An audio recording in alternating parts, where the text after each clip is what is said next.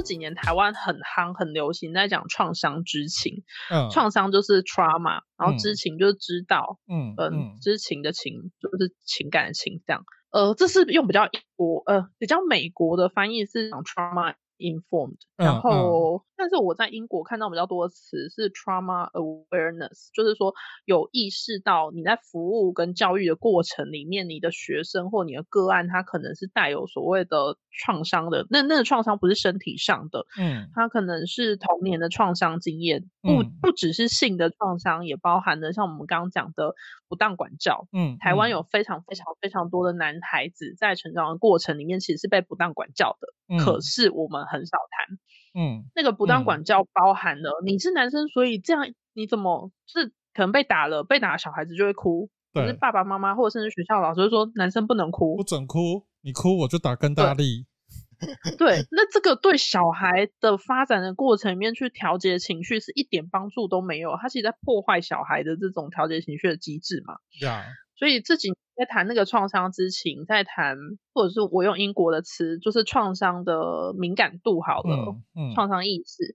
很重要一点是，让我们有一个新的视角去看所谓的，不管是男性的被害者，还是男性的相对人，甚至是嗯学校里面常常被认为是问题学生的那些青少年。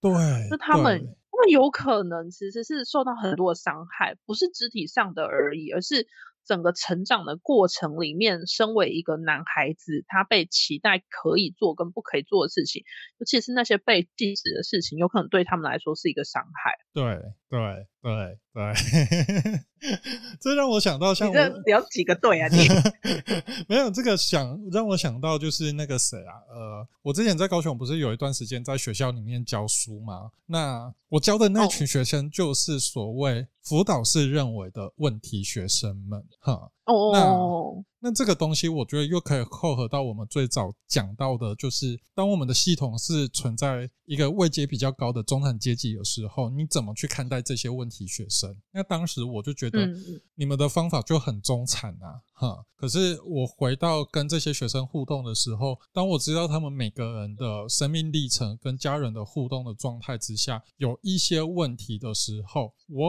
反而是跟他们很很。你要说很放纵吗？还是很放松？反正我是会陪着他们翘课的，我们就直接翻墙出去玩。然后你要抽烟，你要干嘛？当然国中生不能抽啦，哈，这边是情侣哈。嗯不过他们想要抽烟干嘛的，我还是会请他们抽啊。但因为这个东西就是他们的生活，跟进入他们的生活，进入他们的家庭，去跟他们的爸爸妈妈聊，说，哎，你怎么可，呃，你接下来可以怎么跟这个小孩互动干嘛的？他想要的是什么？其实我觉得这个东西慢慢的经过好几年之后，现在去回看他们的生活样貌，其实每一个我都觉得都还蛮成功的。甚至他们的伴侣关系之间也是都 OK 很好的状态的时候，那我就觉得这个学校体制这个系统就有一些需要去改变的，可能要看到这个学生他的生命经验跟他的家庭关系中要如何去跟这个学生工作，这很重要。对对，这其实你刚刚讲，其实就是某种程度上也是我们在谈那个要有创伤知情的概念的嗯很重要原因，就是对我来说啦，比如说之前跟中山大学的唐文慧老师一起写那篇关于相对人家暴相对人的文章，对，我那时候其实受到很大很大的震撼，就是如果有一群人他只能被国家认定或被制度认定是不需要接受服务的坏人，嗯，这这真的是他们很常会讲的，就是你们把我我们当坏人，嗯，我们是用相对人这个标签把他们排除在社会之外，好像他们是坏人，我们惩罚完他们就没事了。可是，可是问题是，就不是这样啊！不管你今天把这个女性带离她的婚姻关系，或者这个女性坚持要留在她的婚姻关系，这个男性他未来也还有可能有其他的亲密关系。我们怎么可以就是只是惩罚完就觉得他会没事？这个很党国，你知道吗？就是这是党国吗？这很个很威权。这很这很这很十十五到十八世纪的样子哎，就是有问题一律死刑。对，是六法全书唯一死刑，那无法解决问题，它可以解决就是生态问题吧。以后我们岛就会剩下很多猴子这样。对啊，我我我看到比较让我很震撼，或者是真的让我真的重新去思考很多事情的一个点，就是说这些人他有他的脉络，他今天会是这个样子的原因是什么？我觉得那很重要。那个不是只是说，因为这是一个父权结构，然后男人觉得他可以控制女人，把女性当成物品，不是那么简单而已。不是那么简单，因为那他的性别养成为什么怎发生了什么事情？嗯，然后这样的性别养成其实也在让人也在物不能说物化男性，但是也在让男性成为工具，跟跟真实的情绪、真实的身体感受是脱节的，是脱离的。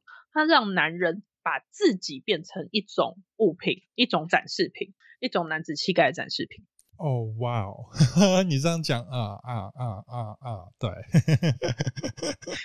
对什么？对什么？啊，展示品这件事情还在校园生活里面真的是还蛮常出现的，青少年很常这样，非常常，甚至我觉得，比如说像像我们现在的烟害防治的部分，我觉得只是单纯去禁止未满十八岁去抽烟。那贩卖者被罚款这件事情，你还是没办法去杜绝掉青少年抽烟这件事。它其实背后还有很多很多。他们为什么要抽烟？呃，这才是问题吧。就是呃，男子气概的展示这件事情是一个。对啊。对，然后当然还有交际应酬的文化，这就是另外一个课题了哈。但这个东西也确实是一。但那个也是男子气概构成的一部分，交际应酬。对，交际应酬也是。但我我觉得，如果以分开来讲的话，他各自展现的行为就。是是它可以套用在每个人不同的出发点去进入在这个，比如说呃校园抽烟或者是喝酒、赌博、打牌这件事情，每个人不同的历程跟观点啊，对，如果把它拆开，你也可以把它 remix 在一起，对。那这个东西真是还蛮出现在青少年校园常发生的事件上，但是我们的大人就只是会觉得你不能做，你做了我就是处罚你，或者你就是坏孩子 呀。我我我刚想到另一个，就是在青少年的文化里面，就是男孩子挑战所谓的界限这件事情是被鼓励的，一直都被鼓励。我们在讲的所谓的。我们在讲的所谓的强暴文化这件事情，如果你不去看男孩子怎么被养成的话，你再怎么谈强暴文化，再怎么样惩罚所谓的行为人或相对人都还是没有办法解决问题。因为如果你在青少年阶段，你其实是被鼓励去挑战界限，去挑战大人的界限、法律的界限、whatever 界限，你只要挑战成功了，你只要颠覆了那界限，大家就觉得哇，hero 英雄英雄。对啊，就 是好崇拜哦，某某某好厉害哦，某某某跟好多女生怎样怎样怎样哦，他是被崇拜的。你你如果真的去带那种青少年团体，你会发现这件事。那那个这种鼓励颠覆界限，然后去建立这个在这个群体里面领导者位置的这种阳刚文化，就是我们应该要去解构的，是我们应该去打破跟拆解的。这样才能真的，我觉得才能真的去解决或处理所谓强暴文化的问题。嗯嗯嗯嗯嗯，对，因为它不是只是男性跟女性在亲密关系里面，或根本不是亲密关系里面的界限的违反，尊尊不尊重身体界限的身体自主权的问题而已，而是一个男孩养成过程里面，他被鼓励挑战所有人的界限。然后看那些所谓有权威的人会不会臣服于他，如果会的话，那他就赢了，他就可以成为一个 leader，他可以成为一个领导者。呃，如果反照我自己的生命经验，呃，我看到这些大人，就不是不是学生哈。如果我是学生的时候，我在看这些大人，当然现在也有一些大人，学校的大人也是这状况，就是当学生挑战这个界限的时候，你处罚他了，当然以校规方式去处罚他，没错，这是。一切按照流程走，可是你后续的互动，比如说教官跟学生的互动，它就会成为 body body 这件事情。嗯嗯，对，没错没错没错没错。这些男同学就会过程看到也是这样。对，这些男同学就会觉得说啊，反正就是会被处罚啊，只处罚之后，我跟教官就很好啊，我跟老师就很好啊。这个也是在泡得物吧？对啊，那我那我挑战他的界限，OK 啊，我挑战校规，OK 啊，我挑战身体的界限，OK 啊。对啊，对啊，很多男孩子是学会这样的，所以好，必须说大人有问题。你今天所谓的赏罚分明，是你真的觉得他的行为有问题，你惩罚了他，你要教导他什么是正确。如果他没有改进，你不应该跟他是这种 body body 的相处方式。但是在我自己的求学经验也看到很多这样子啊，他可以前一刻哦，昨天可能在教室外面跟训育组长对峙到，就是觉得下一秒全校要火拼了，但是隔天哇，坐在那里泡茶聊得好开心，你就觉得这是怎么回事，对不对？就是这个这个社会的大人，就真的是也要负起一很大一一部分的责任啊，就是 limo 做一样啊，说一套做一套啦。他他就是用那种，比如说有一些教官，但我可以理解，在可能在过去我们成长的年代里面，有一些训育组长，我们以前好像叫什么训导主任，对，训导好老啊。可是在我国中之后就废掉了啦。对，后来好像是改成什么生辅组，生辅组，以前叫训导，对，训导主任，对吗？嗯哈，他以前都赶快啊，他的文化还是一样。但。就是说，那那一个那个惩罚文化里面，我我可以理解说，好像用这种 body body 的方式，好像比较容易，也是一种工作方法，好像可以理解。嗯，但是我们现在有更多更专业的所谓的做人工作方法等等的这些新的知识出来之后，我们应该要用不同的方法跟不同的。的方式，嗯，去处理这些事情，然后我们要更敏感。所谓性别敏感度，就是那我们要更敏感的去察觉到，说我会不会在用我认为有效的工作方法的时候，我在复制这个阳刚文化。嗯嗯，我可以举个例子吗？举啊，就是就是像我们其实会讨论说，跟某某些男性工作的时候，不太就是没有办法像那种。比如说，女性的被害人可能比较常用的方法是用谈谈话性的那种支持团体，嗯嗯嗯嗯，然后就是几次，然后大家就来聊聊，然后大家会觉得很温暖，这样，嗯嗯，有些女性会觉得被陪力，但是有一些社工就会说，或者是纯男性的团体，leader 跟 co leader 都非常困扰，因为都不要被恭维，尤其是如果是那种。农村县市、农渔牧的那种县市，比如说云林嘉义这样子，对，就是呃，没有人要说话。那当然，大家就会发现说，你如果办那种木工班，大家就会边边做木工边讲话。对，可是这样好像又复制性别刻板印象，对不对？对对。然后就就是会有，我觉得社有一些社工真的非常非常厉害，就是可能会有人就会发展出一种方式，就是我们玩有一点点竞争性的游戏，让他们觉得好像还是很有趣。就是你还是要稍微利用一下一点性别刻板印象，然后再慢慢的把它引导到我们去谈话，去谈自己的情绪感受。你刚刚这样讲，我突然第一个想到就是打电动。对，就像是电动啊，玩健身馆，对对对，或者是有可以有亲子的活动，然后就是带，就是有点像跟这些家长、这些爸爸说啊，带小孩一起来玩，然后玩这个整天的活动里面就会有一个环节是小孩去小孩的类似支持团体，其实不是，就是就是。社工会有其他社工去照顾这些孩子，然后大人来大人的团体这样，这也是一种方式，就是你让他好像有一点点运用某些性别刻板印象，可是你的最终的目标，你想要做的事情还是其实是想要去翻转的，是想要去让它更开阔，它可以不是只有在这个框架下面去表达情绪、去感受事情。嗯，工作方法。然后我听过一个，我觉得真心觉得可爱，就是。我我原本会觉得，如果办芳疗，会不会只有女性？就是很担 心，当人家当工作者说他们想要办一个芳疗团体，然后可以放松的时候，哦，内心就真心的觉得，可是这样子如果都没有男性来，要怎么办？哎，可是社会在改变，真的有男性来，而且超爱，觉得好放松。免费的，就我们也是会错的嘛。免费的按摩多好！对，我觉得这些体验都很对，是不是？是不是？被按摩的感受是身体跟身体的接触，其实是很真实、很棒的。是啊，是啊，是啊，是啊。所以你觉得？你觉得在我们呃，我当我们不是一个专业工作者的时候，我们不是社会工作者的时候，当我们面对这样子的男生的时候，我们该怎么去跨出？他的第一步，协助他跨出第一步，然后我们的第二步可以转借这些社会工作的资源进入他的生命里面。但你为什么要帮助他？又是钱，是 也不是帮，呃，可能是我想要被帮助啦。就是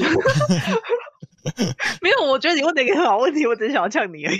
靠背，就是呃，也许我们自己身边朋友，或者是像我的同事，我就看到他的反应就是这个样子。我觉得他可以有更好的呃解决方式，或者是说呃有一些男生他可能主动的跟我们聊说，哎，他最近的状况是怎么样？那他该怎么做的时候，我们该怎么去就是提供这样子的陪伴，到他可以去获得这样的资源，进入到他的不管是呃伴侣关系，或者是呃他的生命的改变。我也没想要改变人啊，可是至少我觉得，也许他觉得会有帮助的事情。我自己，我觉得你我三年前问我，我一定会跟你讲了头头是道的什么解方，但我到现在。我到现在会觉得，因为你刚才讲的时候，我就突然想到，就是这学期远距教学期间发生的事情。嗯，然后总之就是，呃，学生跟我在通信的过程里面，其实让我非常非常的不舒服。哦，你说那个男学生？哦，好，我们不要这么的标签那个内容。OK，你觉得不舒服，然后？对，然后我我。我觉得那个不舒服来自于界限的侵犯，来自于他没有意识到自己的情绪那么高涨的情况下写出来的文字会伤害别人。